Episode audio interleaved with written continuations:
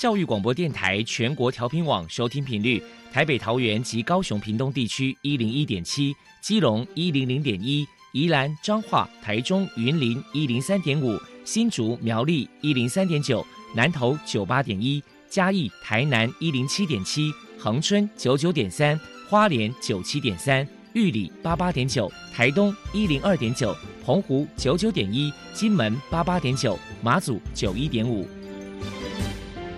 是包容，爱是牺牲，爱是分享，爱是服务。因为爱，特殊教育充满了无限的可能。用爱关怀身心障碍同学的未来，用心倾听资赋优异子女的心声。欢迎老师、家长、同学们，大家一起加入特别的爱这个大家庭。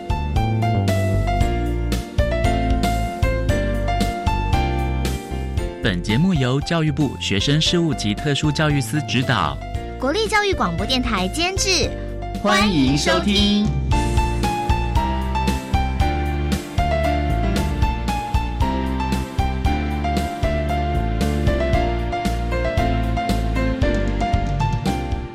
因为爱，我们在空中相聚，欢迎您再度收听特别的爱，我是小莹。这个节目在每个星期六和星期天的十六点零五分到十七点播出。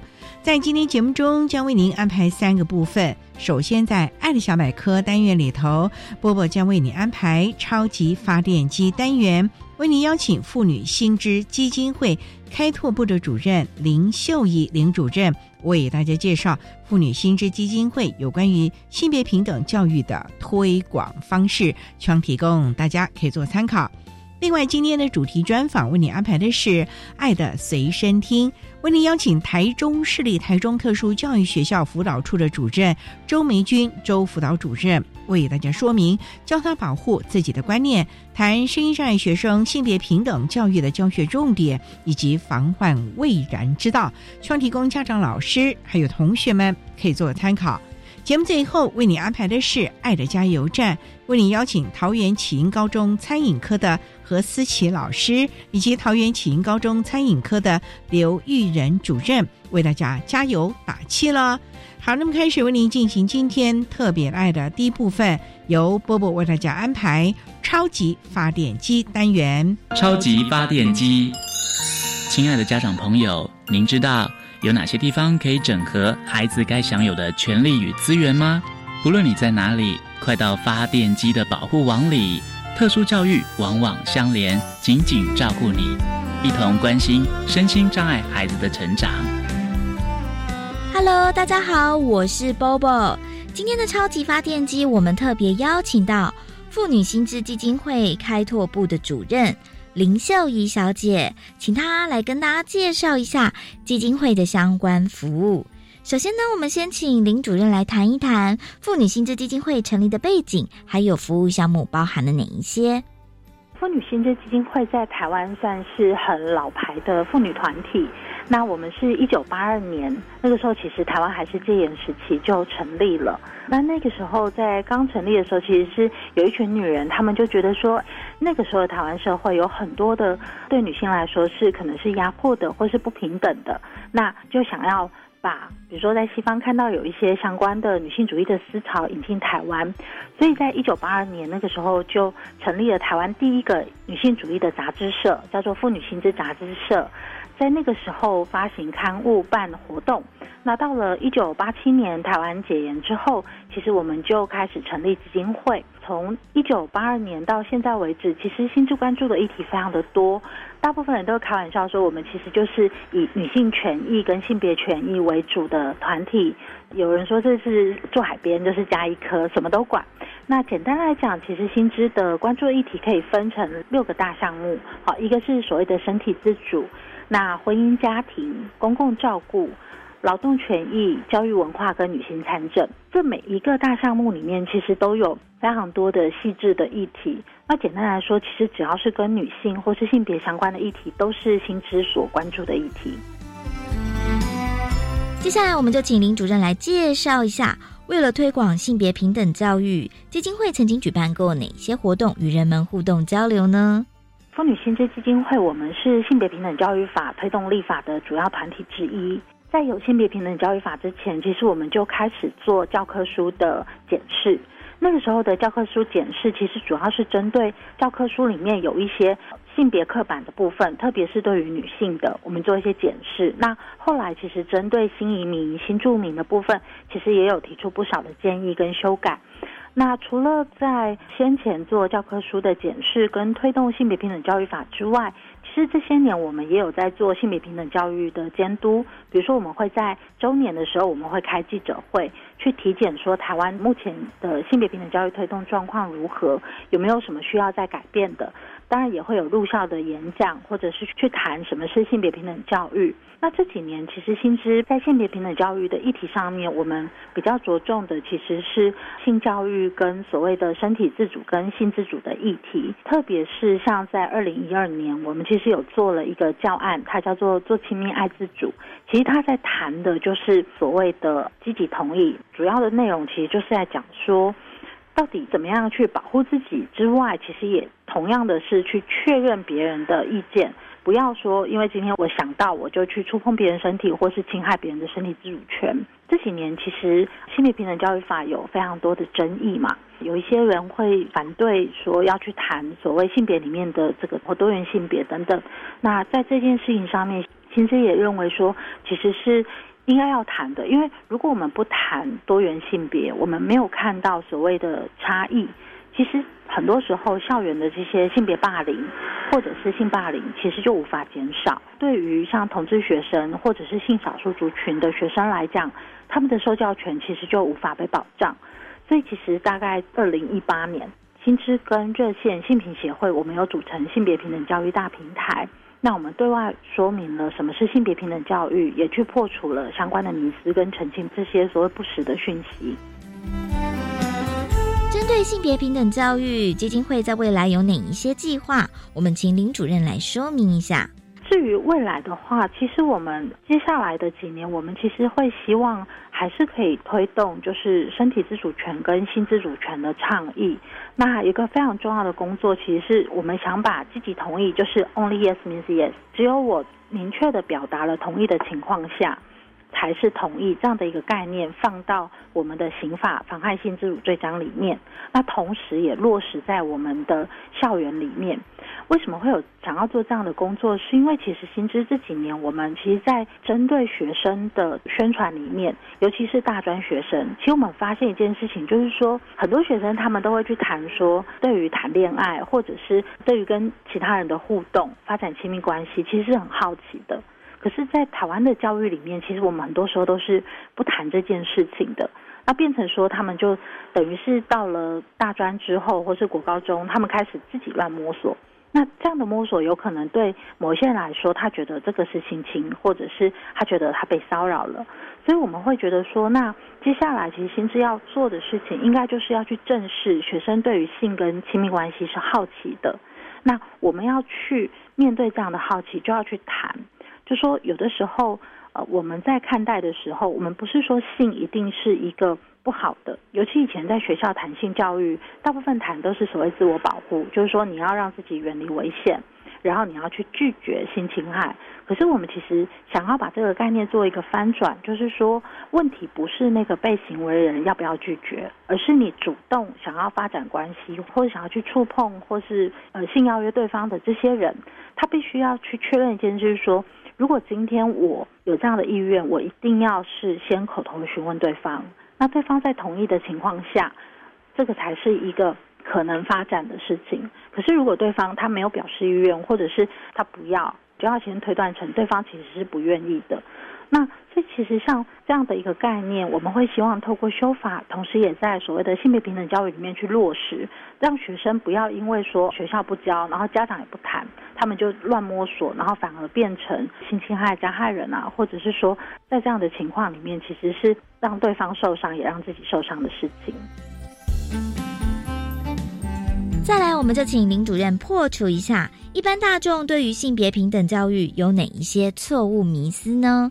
其实我觉得，对于台湾来说，其实我们看到是，比如说很多的家长，他们其实对性别平等概念，可能是一个觉得好像很重要，但不太熟悉它的内容，然后又很怕说教了之后，他的孩子就会想要去尝试，就会觉得那既然我不想他去尝试，然后我也不会教，我就希望老师教。可是老师教，我又希望老师不要教太多。那我觉得整个我们的性别平等教育或者是性教育，就在这种很多就是朦胧的想象里面，我们都会觉得说，那就不要教啊，好，或者是说，那反正你还小，你就先考试，等你大学以后就通通都会了。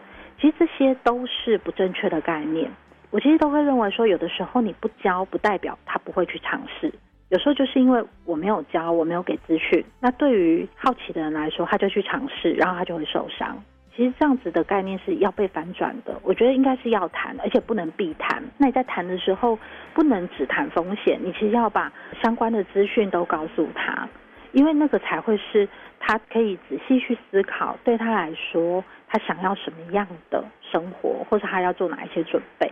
那另外一个，其实我觉得大家会担心的一个是，除了性教育就教异性或者是跟谁谈恋爱，或者是发生性关系之外，其实台湾还有另外一个很担心的事情是性倾向。我觉得性倾向这件事，其实有的人说等到你就是第二性征或什么时候才会知道，可是事实上有些人他很早就有感觉，或是他可以看得到台湾多元家庭，所以我觉得像这些事情，或者说教了会不会变成同志，我觉得不尽然。但是你要让他提早知道，其实台湾社会有非常多的人，那不管你是什么样的人，你都是值得被爱，都是正常的。我觉得这些错误的迷思其实非常的多，在我们日常生活里面很多很多。那有时候我觉得需要做的事情是去了解，就是到底什么是性别平等教育，而不要先觉得说，那就既然不知道是什么，就不要教。最后，针对性别平等教育，您还有什么样的话想要传达？觉得台湾的性别平等教育其实已经进步非常的多，那我们其实就是要在这样的基础上面往下落实性别平等教育最主要的精神，其实它保障的是学生的受教权，它的主体其实是学生，所以很多时候我觉得站在教育的立场，或是站在我们想要推动性别平等概念的立场。有时候要放下很多，就是关于老师或是权威，甚至是家长，我们对于这件事情的期待。我觉得要看得到的是这个学生他的需求，从他的需求跟声音为出发点，再去落实教育。我觉得这件事情才是性别平等教育最终他希望推动的。非常谢谢妇女新知基金会开拓部的主任林秀仪小姐接受我们的访问。现在我们就把节目现场交还给主持人小莹。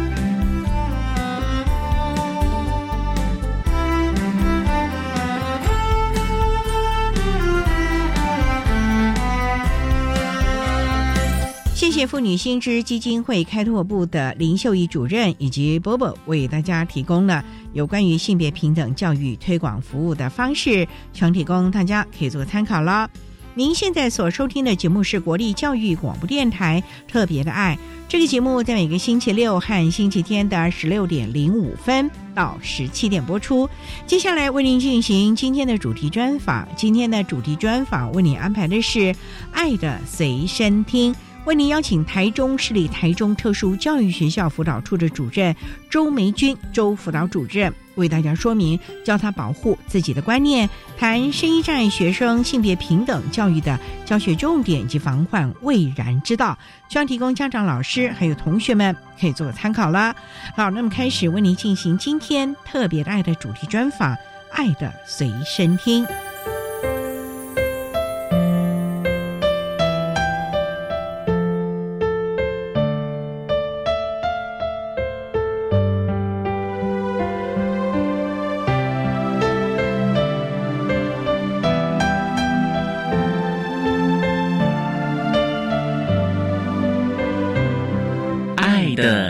身听。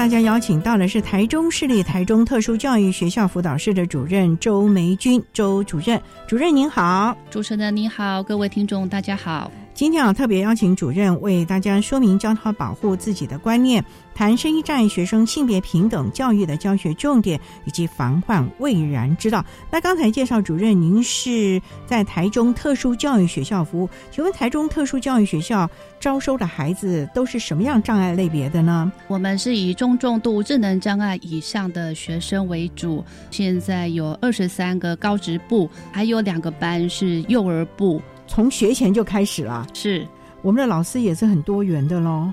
管理上会不会有问题了呢？你看一个那么小小的，那到高职哎。因为呢，我们是特教学校，是以教学为主，然后老师们呢都是具有特教专业的师资，所以在管理上并不会有什么问题。那想请教主任，从事教育工作大概多久了？快二十年了。哦，当初就是修习辅导的吗？是我大学的前三志愿全部都填了特教系。那怎么会走到了辅导这个路呢？因为特教和辅导还是有一点点差别的哦。应该是说，我自己本身应该也算是身心障碍者。我其实是有蛮严重的脊椎侧弯，然后因为小的时候都要拉着菜篮车、穿着矫正支架的车去上学，所以我对于身心障碍，我真的是可以感同身受。所以大学就念了特教系。对，那怎么又会走到辅导了呢？当时学校找辅导组长会找我的原因，是因为我们学校在九十六年的时候发生一起学生在学校外围老师带着散步的时候，学生因为被校外人士拉到树丛里面去性侵。当时呢，我就在想，光天化日之下怎么会发生这种情况？我说我还蛮疑惑的，所以我后来呢找我的同事就一起研发了性侵害防治教战手册的教材，教导我们身心障碍孩子怎么去保护自己。这份教材也很荣幸得到教育部竞品教案设计优等奖。所以你就一直担任我们特教老师嘛？之前。是一直都在我们台中特殊教育学校吗？我之前是在台北市的介寿国中当过在家教育巡回辅导班的老师，也当过特教组长。那因为结婚的关系，所以才到台中来，直接进入了特殊教育学校。是那以前在介寿国中和特殊教育学校这两个学校，孩子的特性和类型也不一样哎。是因为国中那边是集中式的特教班，是属于智能障碍，也是中重度以上，跟特教学校比较不太一样的，只是年龄的差距。因为接手国中只有国中部啊，对，当时国中部里面还有比较轻度智障的孩子，在我们的台中特殊教育学校的程度就有轻中重度了。我们学校呢？依照特教法，不能够收轻度智能障碍的学生。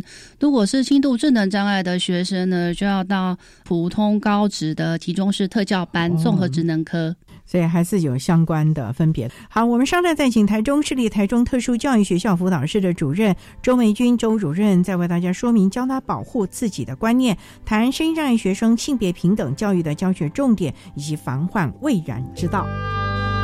Música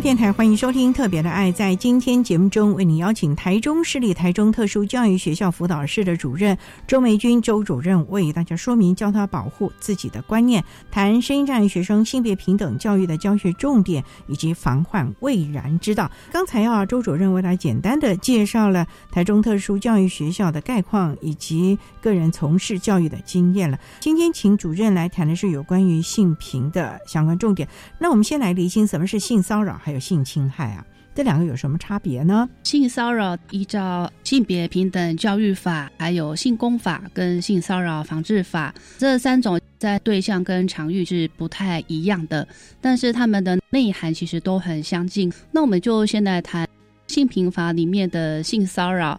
比如说以明示啦、暗示啦，譬如说不管是在你的学业啦、工作等等这一些，好，如果是以性呢来当做一个交换的话，这种是比较交换式的性骚扰。还有就是那种敌意环境的性骚扰，譬如说，哎呀，你这个是娘娘腔啦，这种言语上面的，这种也算是性骚扰。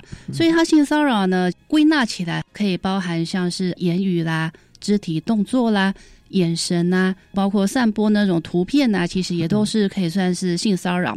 那性侵害的话呢，就是以刑法还有性侵害犯罪防治法里面的规范为主。那性侵害呢，会讲到的一个就是口交，不管是性器官的接触啦。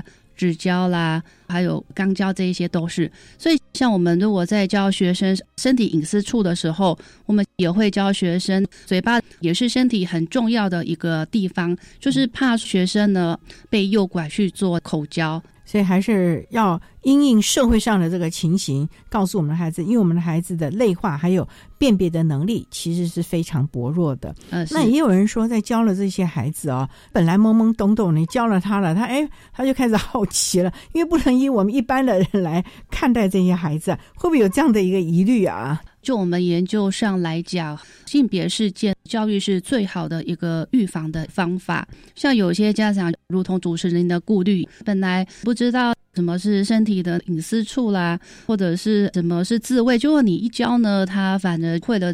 但是实际上呢，我们要知道，其实青春期生理跟心理的发展，这个本来就是自然的一个现象。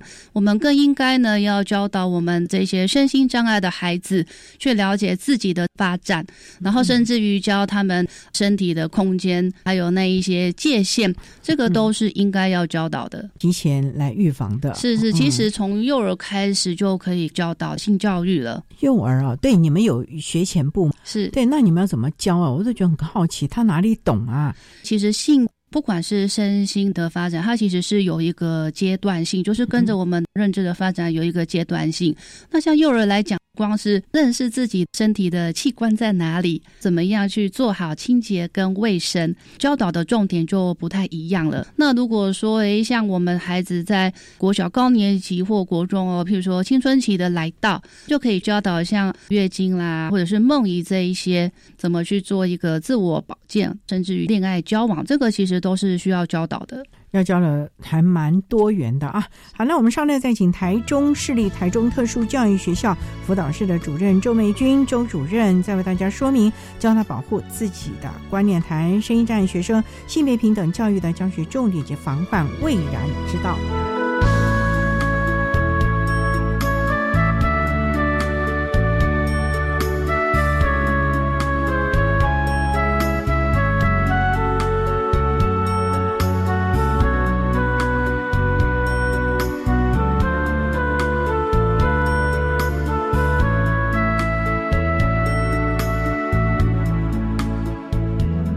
中华民国脑性麻痹协会十月三号星期六下午一点，将在国家音乐厅生活广场举办二零二零世界脑麻日，平等融合，力量无限，爱你九九九，健走嘉年华。详细报名资讯，请上中华民国脑性麻痹协会官方网站了解。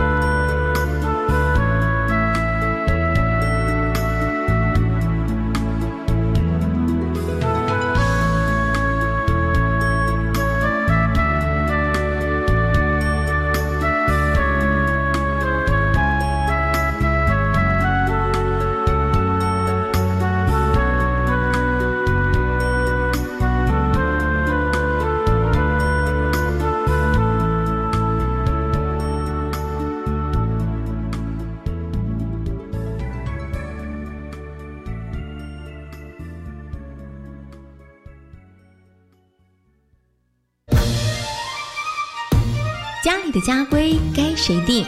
子女的零用钱要给多少？为什么青少年的地雷这么多？邀请听众朋友一起加入青少年家长及专家的讨论，找到快乐生活的幸福秘方。每个礼拜二晚上十一点钟到十一点半，好家在这里节目，让家多点笑声更甜蜜。你看，我有六块肌哦！太帅了，我要拍照留念，最好要裸拍。你这提议真不错呢，yes，然后上传让更多人欣赏。我不要。想一想，在影像档案上传之后，会被哪些人看到呢？不可以违反他人的意愿强行拍下影像，也绝对不要听从他人指示自拍上传私密照片。以上广告，教育部提供。哎，你黑眼圈好深哦，没睡饱啊？啊，最近工作压力大，睡不着，吃了朋友介绍的保健品还是失眠。你要不要去看医生啊？可是我只是睡不好，有需要看医生吗？我去买安眠药就好了啦。安眠药是处方药，不能乱买，应该寻求医师专业协助解决失眠问题。提醒您，发生失眠问题，请找专业医师，切勿自行服药，避免药物滥用。台北市政府卫生局、台北市立联合医院关心您。管那么的水，落嘎西木啊！大家好，我们是欧开合唱团。您现在收听的是教育电台。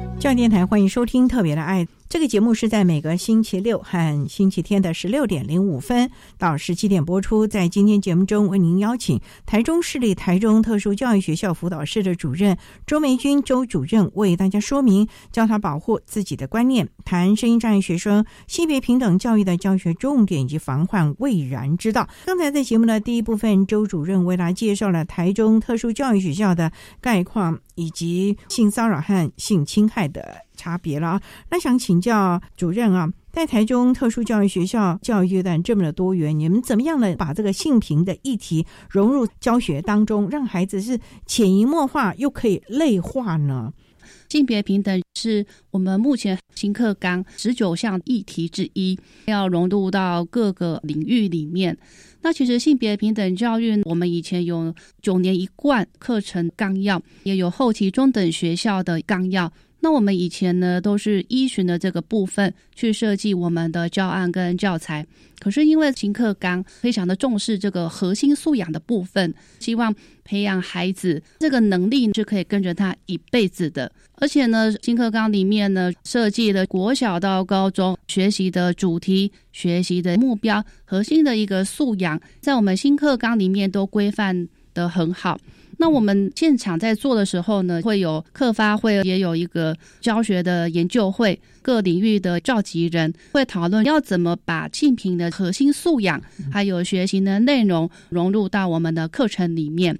那在这个课程啊，因为有国音数啊，还有各种人，要怎么来融入又不着痕迹的呢？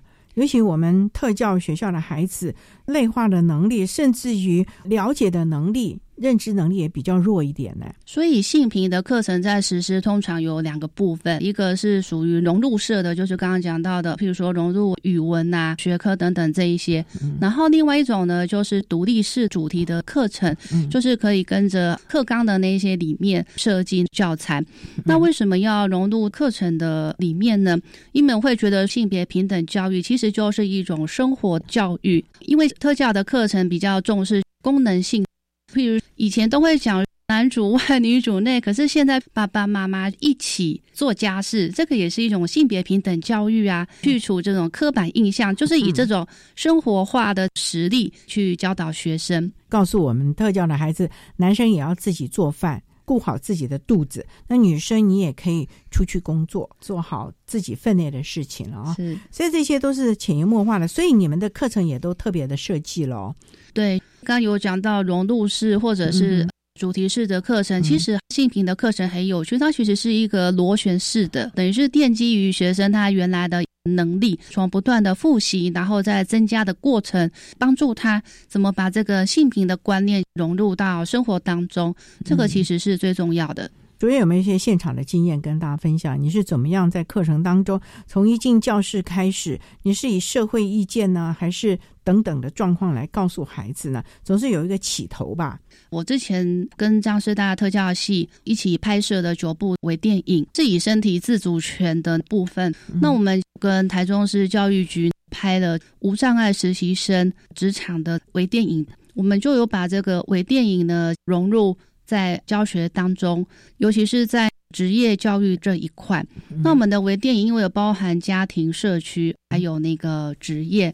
那我们在上职业课的时候，透过多元的教材、微电影、学习单，还有一个简报，甚至于包括角色扮演的方式，让学生去学习怎么自我的保护身体的自主权是什么，以这种很具体。教导我们的学生，那也让学生从做中学，如果真的哎呦有人要碰我的时候，我应该要怎么做？让学生去实际演练。有个电影让他们去看，有个影像让他们知道去内化。那你们有演练吧？有没有老师啊或者同学做一些的示范，让他们知道哪些是不可以做的？我们那时候为什么会拍？微电影，因为之前曾经有遇到，当我们找老师或者是同学演练坏人的时候，其实要蛮谨慎的，因为有时候学生可能就会搞不清楚状况。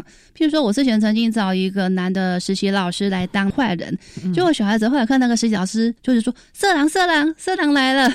所以，我们后来为什么会拍这个微电影，做这种情境式的演练，就是这样。刚刚讲说，比较会是在自我保护的这一块，比较会是教导孩子，如果诶有人逾越了我们身体界限的时候，我们应该怎么去做。那我其实会比较建议做这种角色扮演的时候，角色要慎选，饰演坏人呢，尽量不要是学校的老师或者是学生认识的人，因为可能回去之后跟家长讲说，今天呢某个老师对我怎么样怎样，那造成误会就不太好。这点我们还是要防患未然。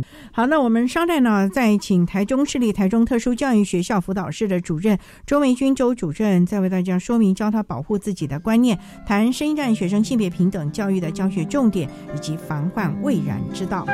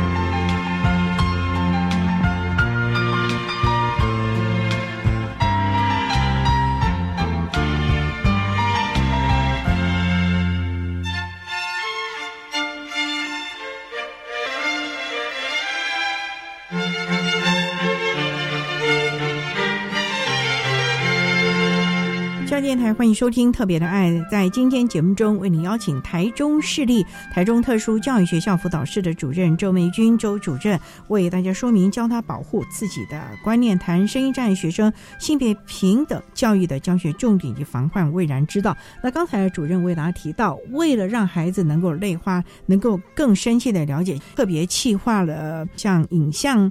的教材啊，让孩子们能够直接的理解哪些是不当的行为，哪些是应该要自己来保护自己的啊。那在您现场的这么多年的经验，尤其我们特教的孩子，真的在认知方面真的是比较薄弱一点。你们要怎么样的来提醒他们？尤其如果真的不幸，因为我们的孩子还在社区生活，学校我们可以把它保护的非常的好，可是社区在路上啊，在社区寒暑假的时候，那就是远离老师、学校的保护了。那家长如果又要忙于工作，真的是让人蛮担心的耶。对，如同主持人所讲的，由于我们学生认知的关系，可能在分辨什么是一个危险的情境，做自我保护，这个其实是需要特别教导的。我有一个学生，暂且叫他小文好了。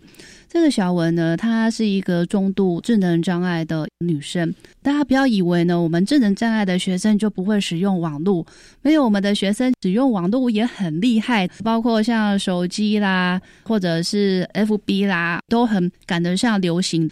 所以呢，对我们的学生来讲，网络交友其实是一个很大的危险。那这个小文呢，他从国中开始，他就非常的喜欢跟网友聊天，而且他的网友是一个换一个这样，而且可能在三天之内，他在网络上认识男生，可能就会跟男生讲说：“哎，老公啊，等等。”对，然后因为这个是网络上面认识的男生，可能。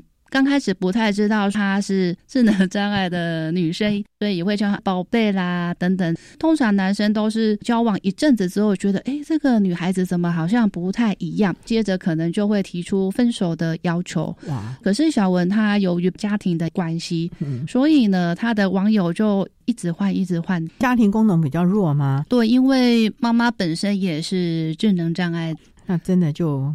比较麻烦了，对，然后爸爸由于忙于工作，在生活上就比较难去掌握到他的行踪，也真的有跟网友碰面，所以呢，平常对于他们在网络交友的这一块，都是要不断的提醒他们。为什么发生这个状况呢？是因为小文他因为家庭的功能比较不彰，没有安全感，又很希望有被爱、被呵护的那一种感觉，所以我们当时。有一部分是在提升他自我的价值，另外一个部分就是借着工作鼓励他在职场，也让他们职场不管是老板还有员工知道他的状况，多提醒他实习吗？那个时候还是已经就业了？他现在已经是就业了哦。那那个网络的交友经验，你们是在他就学期间就知道吗？对他也是我们辅导室辅导的个案，因为我们很怕他被网友骗的，也很怕他会怀孕或生小孩。不过我觉得很重要就是。跟我们这一些孩子，如果是辅导他人，要去建立那个关系，让他信任我们。所以这个学生已经毕业两年，最近还回来找我们，是因为呢，最近他的情敌，他最近他的男朋友被另外一个智能障碍的女同学给抢了，那个情敌在外面造谣他结婚、怀孕、生子了。小文知道之后就很生气，跑回来学校跟老师讲说：“老师，我没有。”结婚，我也没有怀孕，我也没有生小孩，我都有听老师的教导，要去辅导他啦。现在都有身心障碍资源中心的社工，他们由于家庭功能的关系，社工平常也都很关心他们。就是社工啦，或者是学校的老师，都是他们倾诉的管道。他们有事情会告诉我们。对我觉得，其实是要先建立那个信任感。学生才有办法跟我们讲他到底发生什么事情。那或许有一些危险的状况，我们也能够提早挡下来。那另外，真的就是要教导他做一个分辨呐，怎么分辨法？我们为什么会制作微电影？就是譬如说，你要去跟网友碰面的哦，跟网友总不能够就一对一就约出去吧？对，那你如果要约出去之前，你要跟父母也要讲一下，让父母知道你是要去跟网友碰面，类似这一种都是一个危险的意识。那如果假设网友真的对你怎么样了，会有个三个步骤：大叫、推开、求救。对，还有他跟他约会的地点也应该注意吧？对，就是人多的地方啊。这些都是要特别特别的注意来辅导了啊。不过呢，谈到这，我们也真的觉得像这些智能障碍的孩子，我们真的是很担心，因为他们内化的能力、辨别的能力真的比较弱。所以在学校，你们有很多防范的措施啊。在教导他们的时候，当然也不能太过了。虽然有影像。微电影这些，可是，在学校你们有启动防护，或者是针对他们的校外的生活做相关，我们不要说监视了啊，可是就是相关的辅导或者去注意，三不五时到他家附近或者是家访，因为像刚才小文这种例子，你就必须要了解他在家和社区，因为学校这边你们还能保护，可是他出去了之后，在社区的生活那就有问题了。在新生一进到我们学校来的时候，我们一定都有做家庭访问，会跟他们国中的老师了解他过去求学的状况，有没有性品的一些问题。我们从家访当中呢，可以看出。他是否过去是加害人或者是被害人？如果是有这一种经历的，大概都会被我们辅导室列为一个追踪辅导的个案。因为像我们辅导室会有一个名单，不一定是性平的个案，有一些像脆弱家庭啦、低收入户啦，或者是有一些情绪行为问题的，都是辅导室要辅导的个案。每一个个案都有一个个管员，平常就要去了解学生的状况。最主要辅导学生的人其实是他的导师。只要学生在放学之后，或者是在学校期间，如果说有什么特殊的状况，那我们有一个学生突发事件的通报，会先通报到学务处，学务处会再转至我们辅导室。那我们会再看那个个案的状况，看到底是要进一步的做家访，或者是后续需要再通报，或者是还要去医院，或者是要做什么处置，我们会看个案的程度评估，然后去做后续辅导。好，我们稍后再请台中市立台中特殊教育学校辅导室的主任周梅君周主任，再为大家说明教他保护自己的观念，谈声音障碍学生性别平等教育的教学重点以及防患未然之道。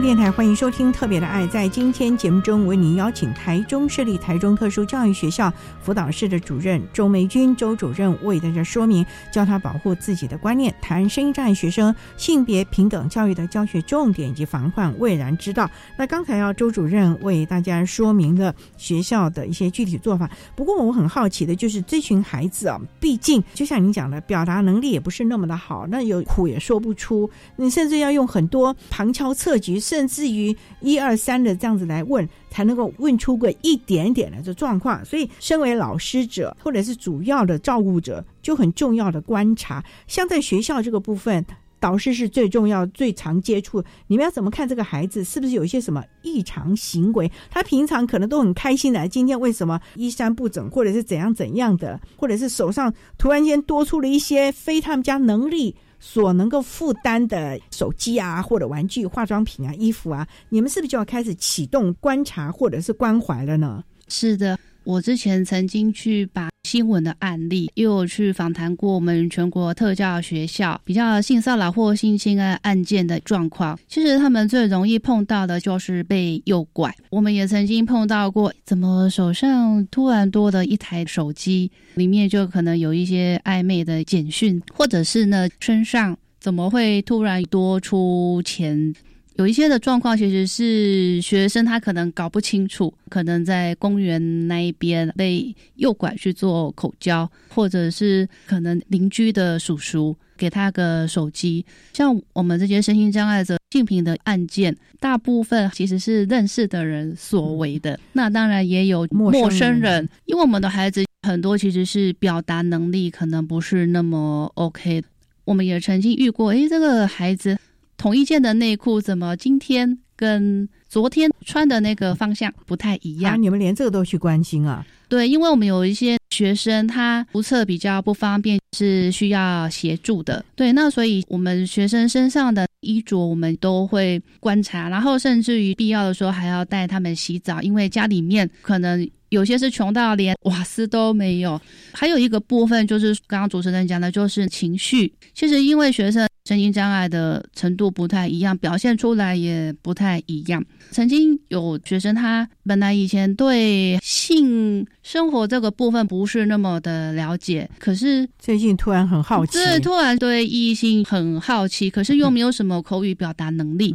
可是就是会常常靠近男生，这种状况也是要小心，或者是比较忧郁的状况，譬如说怎么好像做什么事情都提不起劲来，一讲到职场啦。谁谁谁，他整个人就感觉到害怕的那种情绪。像我们九十六年被校外人士性侵害的学生，他其实是没有口语能力，可是呢，他在半夜呢会突然大叫，突然惊醒，所以那都是有一些创伤的症候群。对孩子虽然讲不出来，但心理受到影响。对，那从他们的行为上是可以观察出来的。所以在学校就要特别，那可能家长也要特别注意了吧？那警政的系统或者邻里长有没有注意呢？因为就像刚才主任您说的，其实有时候反而是最亲近的人，家里的亲戚啊、长辈啊，甚至于兄弟啊之类的做的事情。那这个部分是不是邻里长因为触笔盖表嘛，总是比较了解，有没有特别去跟他们拜托过，或者是大家有些什么默契呢？我们之前跟警政单位还有医疗是有合作比较多的。邻里长的部分呢，我们确实是有去拜托过，但是不是性平的案件，而是因为上下学还有学生拒学在家里，整个家里跟垃圾山一样。我们当时有请邻里长协助。其实台中市一站式的服务现在做的很好。学生如果发生这种性骚扰，尤其是性侵害的案件。好，那我们当下就是报警验伤。对，其实有一些责任医院，他们从验伤，然后呢，如果他们觉得需要进入到检述流程的时候，警察、检察官就可以把这个流程一次完成。尤其是我们这些身心障碍者的验伤，其实是非常不容易的。光是要他去躺在妇产科检查的椅子，就不是一个。容易的过程呢，都必须要他们很信任的人陪同，包含做笔录。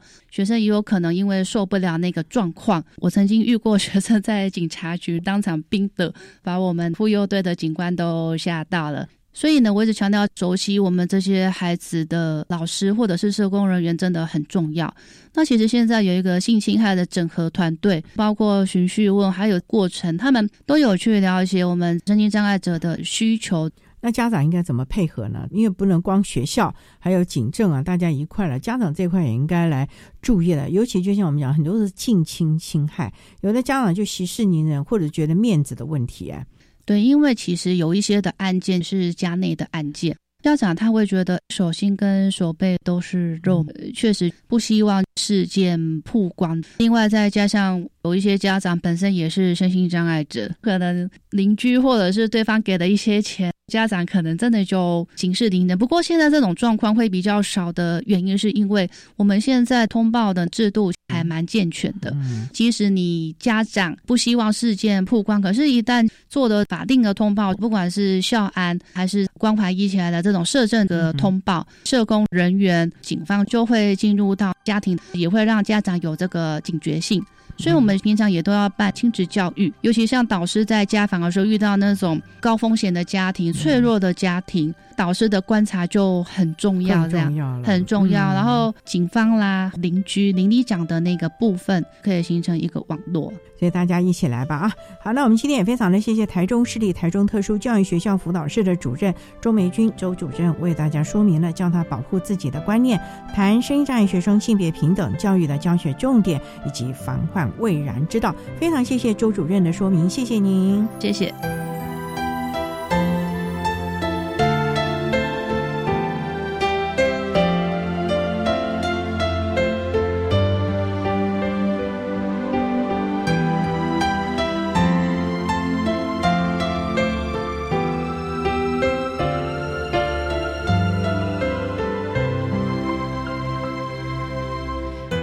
台中市立台中特殊教育学校辅导处的周美君辅导主任为大家分享了身心障碍学生性别平等教育教学重点，还有防患未然之道，希望提供大家可以做参考了。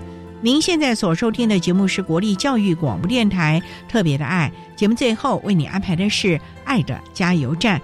为你邀请桃园启英高中餐饮科的何思琪老师，以及桃园启英高中餐饮科的刘玉仁主任，为大家加油打气喽！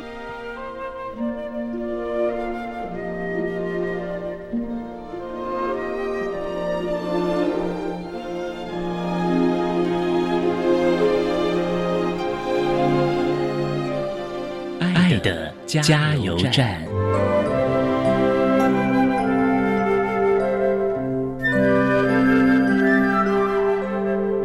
各位听众，大家好，我是桃园启英高中餐饮科的老师何思琪。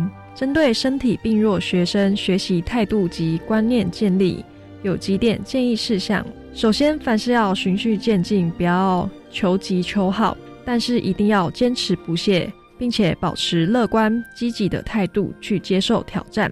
面对任何困难，要勇敢尝试，在挑战过程中才是学习最大的收获。各位听众，大家好，我是桃园启英高中餐饮管理科的主任刘玉仁。身为老师，针对身体病弱学生学习态度及观念的建立，有几点建议。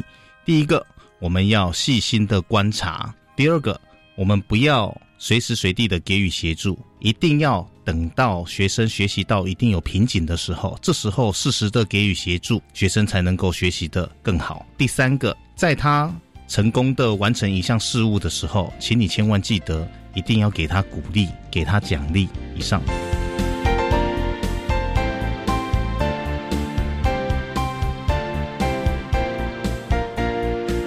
节目就为您进行到这，感谢你的收听。在民间节目中，为你邀请桃园启英高中餐饮科的何思琪老师，以及桃园启英高中餐饮科刘玉仁主任。为大家分享，虽然辛苦，但我成功了。谈身体病弱学生的学习心路以及心得的分享，希望提供大家可以做参考了。感谢你的收听，也欢迎您明天十六点零五分再度收听特别的爱。我们明天见了，拜拜。